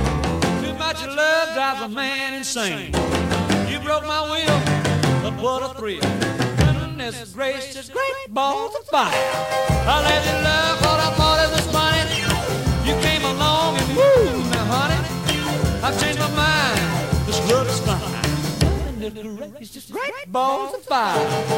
E bom, mas é, a gente não pode encerrar sem falar daquela edição incrível que é a edição 31, com o marketing do Spider Jerusalém em, em animes e filmes e as alucinações dele, que, que, são desenhados por vários artistas convidados, né? Tem o Brian Hitch, o Frank Whiteley, o Eduardo Risso, é, alguns outros. O Pab, o que, que você achou dessa edição? Bom, essa, é, essa eu acho que é uma edição de, de respiro no meio da, da história, assim. Ela tenta ser um pouco mais divertidinha que as outras, porque o Spider tá tentando passar um tempo dentro de casa e acaba descobrindo que a Helena vendeu direitos da vida dele para várias uh, empresas diferentes. Tem uma série de TV dele em formato anime. Aí ele descobre que tem um, uns filmes sobre a vida dele. Ele descobre que tem uma adaptação pornô dele. e, e, e, é muito divertido, porque aí vão. O Ellis aproveita isso para trazer os, os artistas convidados e fazer as histórias. E ele tem uma alucinação que ele é um cara gigante, que ele é o dono da cidade, né? Com, que é desenhado pelo, pelo Frank Whiteley. E finaliza com aquela visão dele que a Erika já tinha falado antes, dele vendo quem são os leitores dele, quem são as pessoas que são os bastardos, que são os leitores dele. Que aí, no caso, a, a edição acaba bem nessa pegada assim, tipo, o pior da sociedade é o que vai te ler, né? É o, é o público dele. Eu acho essa edição muito boa, assim, ela é, é exatamente por essa troca de nuances, assim, que, que ela vai tendo e por trazer essas brincadeiras com o Spider, assim, mostrar como quando uma pessoa alcança um certo nível de popularidade, acaba virando esse monstro de si mesmo, essa caricatura de si mesmo que as outras pessoas veem de ti, assim, elas criam milhares de histórias, acham que tu é uma coisa totalmente diferente do que tu realmente é. é eu gosto bastante dessa edição também, por dois motivos, assim. Uma, primeiro, porque ela tá disfarçada de uma edição de, de respiro, mas ela tem uma, uma função muito importante, porque é, em uma edição só, ela estabelece essa transformação do Spider de Jerusalém no, no jornalista loucão que causa, etc., é no fenômeno midiático que ele se torna, né? Muitas coisas que acontecem depois, elas são é, baseadas nesse preceito, e esse preceito foi basicamente é, estabelecido só nessa edição aí. E ela fala de um negócio é, é que o próprio Warren Ellis falou algumas vezes, e, e outros autores falaram, assim, o, o, próprio Morrison falou, me lembrou de uma coisa de, de um design de Final Crisis agora, para você ver. É que como sociedade a gente tem uma tendência a comer os nossos monstros, né? A gente, tipo, tem aí as camisetas do Che Guevara, a gente faz é, meme com o Kim Jong-un, a gente é, é, legenda discursos do Hitler na, na internet para ficarem engraçadinhos, assim. A gente tenta é, tudo que é feio demais e assustador demais e etc para a gente lidar, a gente tenta pegar, parar as arestas e esterilizar e transformar é, é, é numa coisa é, segura para consumo e depois num, numa piada de si mesmo, assim, é, é, numa casca vazia, que é o que acontece com o Spider aqui, no caso, né? ele até então ele passou a vida inteira dele tentando subverter e tentando destruir um sistema no qual ele vivia, que existia de certa forma, e quando chega aqui, esse sistema absorve ele e passa a usar ele como uma ferramenta. E quanto mais ele ele for, é, mais útil ele passa a ser para esse sistema dentro desse contexto. O que é um negócio louco, mas é, é, é o que está aí.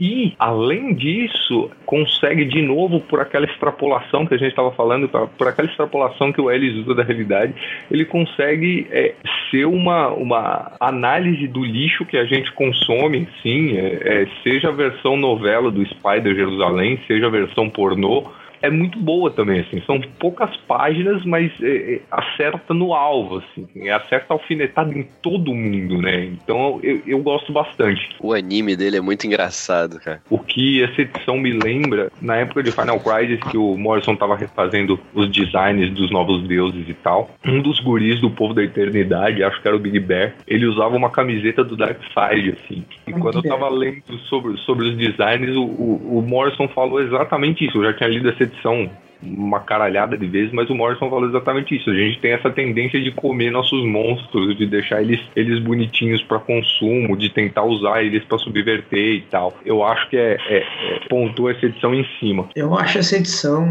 meio macabra, assim.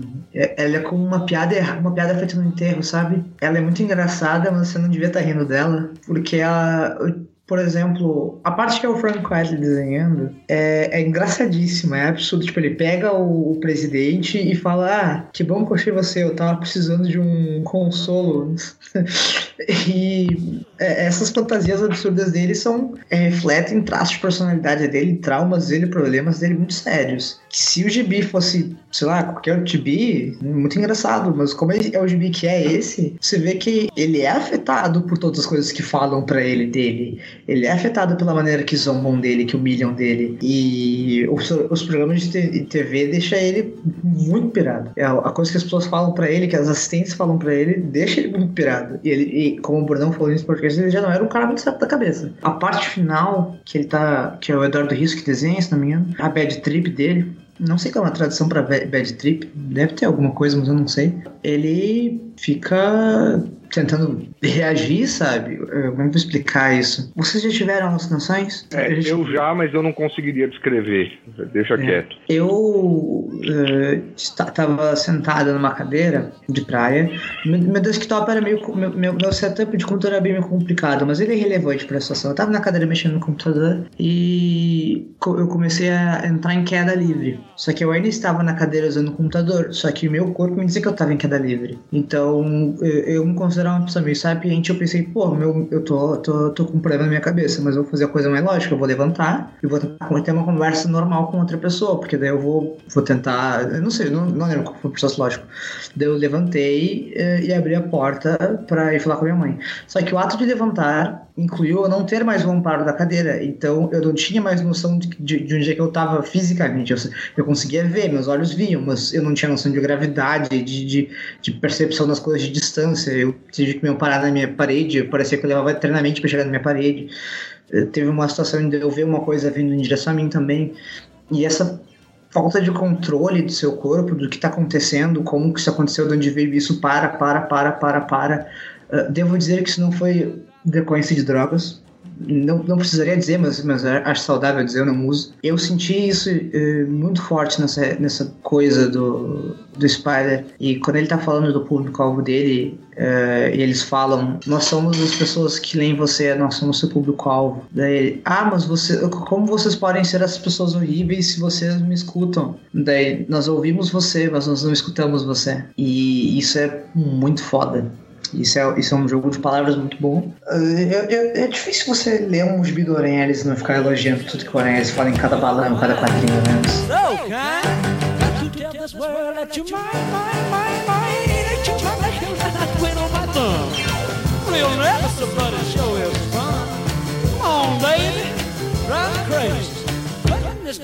is great. Balls of fire.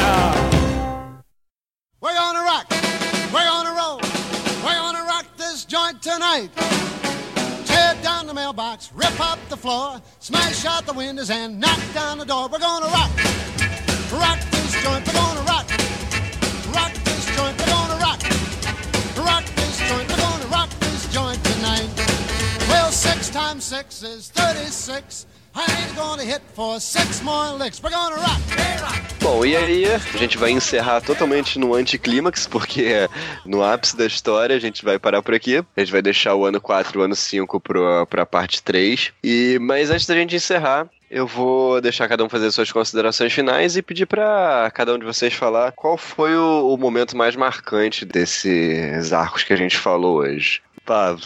O momento, cara, eu acho muito, muito pesado aquela hora que ele, ele se aproveita de todo o holofote que ele tem e ele pega e leva todo mundo para aquele bairro muito pobre onde tem aquela criança com, com o rosto sendo comido pelo lado do, por germes ou vírus, sei lá o que, que é aquilo, e ela tá cega e ele olha assim e, e, começa a falar de como aquilo ali tá errado e não sei o que, e vai explicando, e aí tá o cara do feed lá, que um cara do um feed ao vivo, olha para ele e diz assim: "Tá, criança, o que tu quer ser?" E ela diz: "Ah, eu não quero ser nada". E aí ele pega o cara pelo colarinho e diz: "Viu, ela não quer ser nada, não sei o quê, porque a gente não passa de nada para eles e não sei". E eu acho essa, esse, esse momento muito muito uma paulada na, na cara, assim, sabe? Tu, porra, a população não é nada pros políticos se tu parar pra analisar no, em um certo momento, assim. Pra mim foi bem pesado esse, esse momento em si, assim. É, pra mim esse momento é marcante. Agora não vou lembrar qual edição é. É no arco do Ano do Bastardo ali. Naquela primeira parte do arco ali. Até quando eu li hoje, eu, eu fiz questão de ir reler, ler essa edição e depois reler de novo para pegar bem o que, tava rolando. E sobre esses dois anos daí de Transmetropolitan que a gente fala, que é o segundo e o terceiro, é é um momento que tu, as crianças já saíram da, da sala e agora a briga de cachorro grande, cara. É, a gente já passou do momento do, da, da brincadeirinha, da, da parte de, de uh, mostrar o Spider fugindo da esposa, que, que é uma louca, que quer matar ele. A gente já, já conhece a sociedade, a gente já conhece quem é as pessoas que estão dentro do tabuleiro político, o, como a sociedade vai se relacionar com ele e ele tem que tomar a frente do o, o protagonismo da história e mostrar o, o, porquê ele é o grande jornalista, porque ele é a voz daquela cidade, né? E eu acho isso muito, muito, muito legal, assim. E, eu tenho uma ligação muito forte com, com esse gibi, assim, por vários motivos. E eu leio e releio, e leio toda hora que eu posso, não leio tanto que nem o Brunão todo ano, porque eu não consigo minha pilha não para de aumentar, mas eu tento reler sempre que, que eu posso, assim, eu pego e releio, eu, tava, eu parei a minha leitura na metade, eu vou pegar e vou, agora eu vou pegar, já que eu já li dois volumes, eu vou ler todos os volumes e terminar de uma vez de novo, já que eu já comecei, então é um gibi poderoso. Só pontuando, eu leio rápido, Pab, eu sempre leio a, a, a série inteira numa noite só. Eu sei. Quanto ao momento mais importante, assim, puta, é, é, é foda porque cada releitura, esse negócio de um momento mais marcante muda, né, cara? Eu, dessa vez, eu acho que eu vou ficar com a edição 25, cara, que é uma edição, é, é basicamente sobre o, o, o, Spider dando uma entrevista falando sobre a morte, e aí ele conta vários episódios da vida dele, várias pessoas que ele conheceu, o impacto que essas pessoas tiveram na vida dele, etc. E assim, embora seja uma edição em que nada é relevante, vamos dizer assim, acontece, eu acho que é um trabalho de caracterização do próprio Spider muito bom. Eu acho que essa edição ela ressoa muito bem com a edição que a gente estava comentando agora das alucinações. Assim, se você pega essas duas e coloca lado a lado, você tem um, um bom panorama é, é, de quem é esse personagem, assim, né? É, é essa edição é a visão consciente sobre o que o Spider acredita ser a vida e, e o papel que ele desempenha e tal. E, e, a outra edição das alucinações mostra todos os medos e todas as inseguranças e, e, e todas as contradições, porque tem muitas contradições dentro do personagem que ele tem que se resolver para funcionar, etc. E, e, eu gosto muito dessa edição 25. Mas é, eu vou recomendar a edição 24, que é a edição da festa de eleição, porque basicamente é um resumo muitíssimo bem feito do que aconteceu no Twitter no dia da eleição do Trump. Então é, é, é com ela que eu vou ficar. Considerações finais é que é foda pra caralho e você tem que ler. No fim da edição 30, tem é bem no fim mesmo, é o último quadrinho dela. A edição em si, ela é que ele finalmente consegue fazer a, o artigo sobre a situação toda dos policiais e dos manifestantes daquele genoma sobre aquele genoma bizarro da pessoa e o assassinato que aconteceu nas pessoas por preconceito. Ele faz o artigo e daí o artigo é censurado. E tem um momento que ele para assim nessa sacada olhando pra baixo. Eu não sei se era eu lendo algo que não tinha no gibi, mas isso me lembrou. Um tempo depois, eu trabalhei com campanha política, né? E houve uma morte nessa campanha política. Demorou um tempo para uma pessoa próxima de mim, né? Eu conheci a pessoa e a morte foi por questões políticas. E esse peso demora, sabe? Toda morte ela tem uma cadência para acontecer. Todo rito, eu fiz um texto sobre isso, né? Doutor Estranho e a Morte, ele tá ali no Terra Zero. É, tem uma cadência que você tem com a morte de quanto tempo você leva para entender ela, para processar ela como algo que tá acontecendo mesmo. Quanto tempo leva para você aceitar ela, para você absorver ela. Mas dependendo de como uma pessoa morre, você nunca aceita, você, você passa a tolerar. E tem momentos intercalados de intolerância. E ali ele teve, na minha concepção, um desses momentos em que ele percebe que não valeu a pena porque ela morreu. Independente do que tenha acontecido, sabe? Independente se, o, se a besta tivesse ganho, ela, ela teria morrido. O não tivesse ganho, ela teria morrido. Se os dois tivessem morrido tivesse assumido o primeiro presidente da história da vida do Spider, ela ainda teria morrido. É um pensamento que vai ficar na cabeça dele pro resto da vida dele. É um pensamento que vai ficar na minha cabeça pro resto da minha vida. Não interessa o resultado da eleição, preço foi alto demais. Eu, eu vou escolher a, a- o massacre da, na frente da delegacia, porque esses dois é, anos, né, o ano 2 e o ano 3, eles são, são muito atuais, cara. O, o que mais me marcou mesmo foi, foi a atualidade da- das coisas que o Ellis bota ali. Dá pra ver, pensei em, em muitas coisas quando tava lendo que, que acontecem hoje. É claro que ele potencializa isso ao máximo, mas tem muito paralelo com a realidade e eu achei isso impressionante. E, e esse do massacre da delegacia, é, além de ser um, um absurdo, como vários absurdos que tem na história, ele é um absurdo deliberado, né? Eles ma- mandaram ali fazer aquilo. Que acontece hoje também, cara, né? nessas... Quantas manifestações não tiveram aqui no Rio de Janeiro que a, que a polícia chegou soltando bomba, é claro que não matou ninguém, mas é, a violência é, é a mesma, né? Come blow your horn. The cats in the mat are gonna rock till morn. We're gonna rock. Hey. Rock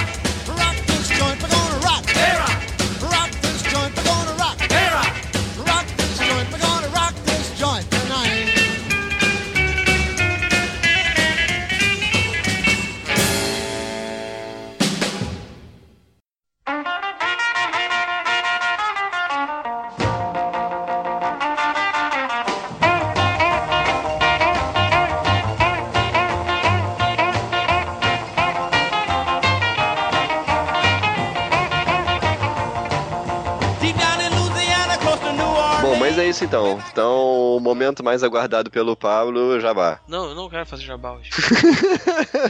Eu vou fazer o jabá dessa vez. Vamos Faz todo, jabá. mundo, tomar- vamos todo mundo tomar no cu, vamos lá, é, facebook.com barra terra zero, zero numerado depois do zero, é, twitter.com barra terra zero, vai no nosso padrinho, padrinho.com barra terra zero, tudo junto. Paga pra ter acesso aos, aos textos especiais na sexta-feira e poder de vez em quando aparecer no nosso podcast e ser citado no nosso podcast. Se você pagar o Brunão, pode aparecer cada vez mais em seu carisma todo. Se você mora em Fortaleza e faz parte do fã clube da Érica, do, do fã clube da Érica que só existe em Fortaleza, pague também para que eu possa aparecer mais. A Erika tem um fã clube, cara. Que loucura. Como esse podcast tá, tá alavancando as pessoas. Érica e os Eriquetes. É. É, a- a- Helicóptero. que- a- Helicóptero. Helicóptero é melhor. Cara, helicó- helicóptero é muito bom, cara. Eu juro. O, o, Bruno, o Brunão é reencarnação. Sabe por que o Bruno é fã da DC? É porque ele é reencarnação de Jack Kirby. Ele tá até hoje puto da cara com o Stanley com a Marvel. Ai, ai, cara. Helicóptero é muito bom, cara. Eu tô dizendo, cara, quando eu conseguir botar minhas mãos na, na anti-burn, eu vou ter os meus ericadores pilotando helicópteros matando as pessoas. Ai, É, variedade. e se o nosso cara. padrinho chegar a 5 milhões de reais, a gente vai organizar aí a Baderna Com, tá? Com- Com, com, com outra badernista. Sim, sim, sim. O nosso é, colaborador não oficial ultrabadernista, ele é colaborador porque ele faz a gente rir e deixa a gente de bom humor. É, e ele, ele é padrinho também, né? Só que eu Sim. não- Eu não, eu não, Além vou disso. liberar o, o, Só não é O nome padrinho que é secreto dele. Isso, e se, se chegar a 5 milhões, a gente realiza a Baderna Com, vai ser uma convenção de quadrinhos open bar. Disseram que eu vou palestrar, eu não sei, eu só vou estar lá pelo open bar, mas é. é, então, a padrinha aí. E, Ah, e a, e- a madrinha também, porque esse aqui é um podcast empoderador. Vamos já falar, né, que se o pessoal tiver por canoas, né, nesse final de semana que sai esse podcast, a gente vai estar ali na, na CCRS, né, a Erika vai estar ali em pessoa, né, recebendo seus, seus helicópteros, dando autógrafos. Vi, vi, vi pro Pablo tá anunciando a minha presença. Ah, o Pablo, de todas as pessoas. o, o, o, o, o, o nosso ninfeto, o nosso ninfeto mor, Pedro Kobielski, também vai estar lá, o Kobe. Eu vou tá, eu acho que eu também vou dar uma banda lá e vai estar o, o Igor. O Igor vai estar viajando por aí, também vai aparecendo na, no evento e o Luiz Alberto. Então vai, tá, vai ter presença, bastante gente aí na, Não, pera aí, no site pera aí. na CCRS. Pera aí, você falou, eu acho que eu vou dar uma banda lá, cara. É muita estrelinha. Caraca. Não, vai ter, vai ter o Brunão também, gente. Vai ter o Brunão. Olha, eu- ter o até, Brunão até, onde eu sei, até onde eu sei, eu era convidado do evento. Ainda não, não me anunciaram, então eu não sou ainda. E você só vai se você for convidado porque você Sou é estrelinha. Sim, não, não, porque eu já, eu já cadastrei como credenciamento de imprensa a Érica e o Pedro esperando que eu não fosse que eu fosse convidado, entendeu? Então, se, Caralho, vai ser ótimo. Vai ser o Pedro cobrindo eventos, né? E eu não sentado no canto chorando. não, vai estar você vivo vai estar lá, dando autógrafo. É, pros helicópteros, pros Os helicópteros. Por falar nisso, a gente não pode deixar de citar, já que é um podcast de Warren Ellis, Dico Leia Planetary. É, eu citei É. umas três vezes subliminarmente já pelo episódio. não sei se vocês repararam. Só tem uma coisa pra dizer. Brunão, Diga, e quanto tempo tu leu as 60 edições de Planetary, de, de, de Transmetropolitan? sei lá, umas 4, 5 horas. Quantas edições tem Planetary? É, o Planetário tem 30 no 27. total, acho. São 27 mais 3 especiais. São 3 De- especiais? É, peraí. Planetário isso, isso, Authority, é três, é GLA, é, Isso aí mesmo. São, não, então, não, são 31, são 27 mais edição 0 e 3 especiais. Dico, você pode levar o, o triplo do tempo do Brunão ele num dia só, todo Planetary, entendeu? Você, você tá passando, você tá passando vergonha, Dico. Eu tô ficando, tô ficando incomodado com você. E, e eu vou dizer mais uma coisa pro Dico. Não tem tantas palavras que nem Trans, Transmetropolitan edições, que é quase silêncio absoluto toda a sessão, a toda a edição. É, ele não quer saber de nada. Quer ver Naruto, essa porra. Só quer, ver, né? No- só quer ver Naruto, cara. Virou um otaku louco. Eu, eu já sei, o Dico tá fazendo. Isso é um plano de dominação que o Dico tá fazendo pra ele ser o host do Comic Pod Mangá. Quando acontecer, quando acontecer. Ele já tá se preparando antes.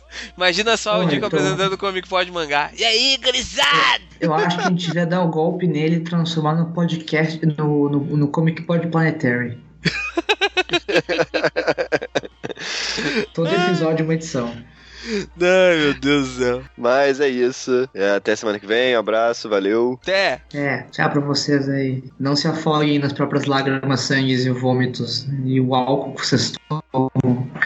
E não, não, se, não, to- não tenham overdose nos remédios que vocês tomam pra passar o dia a dia fingindo que a vida tem sentido e que Deus tá lá cuidando de você.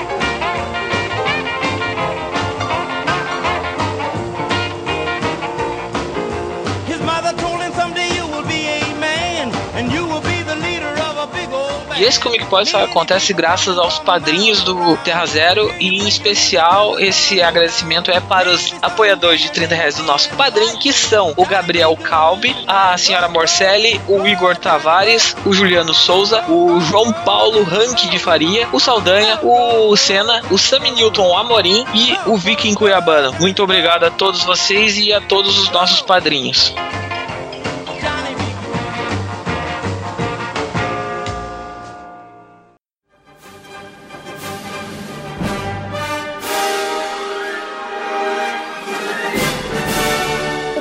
Pod é o podcast do site terrazero.com.br.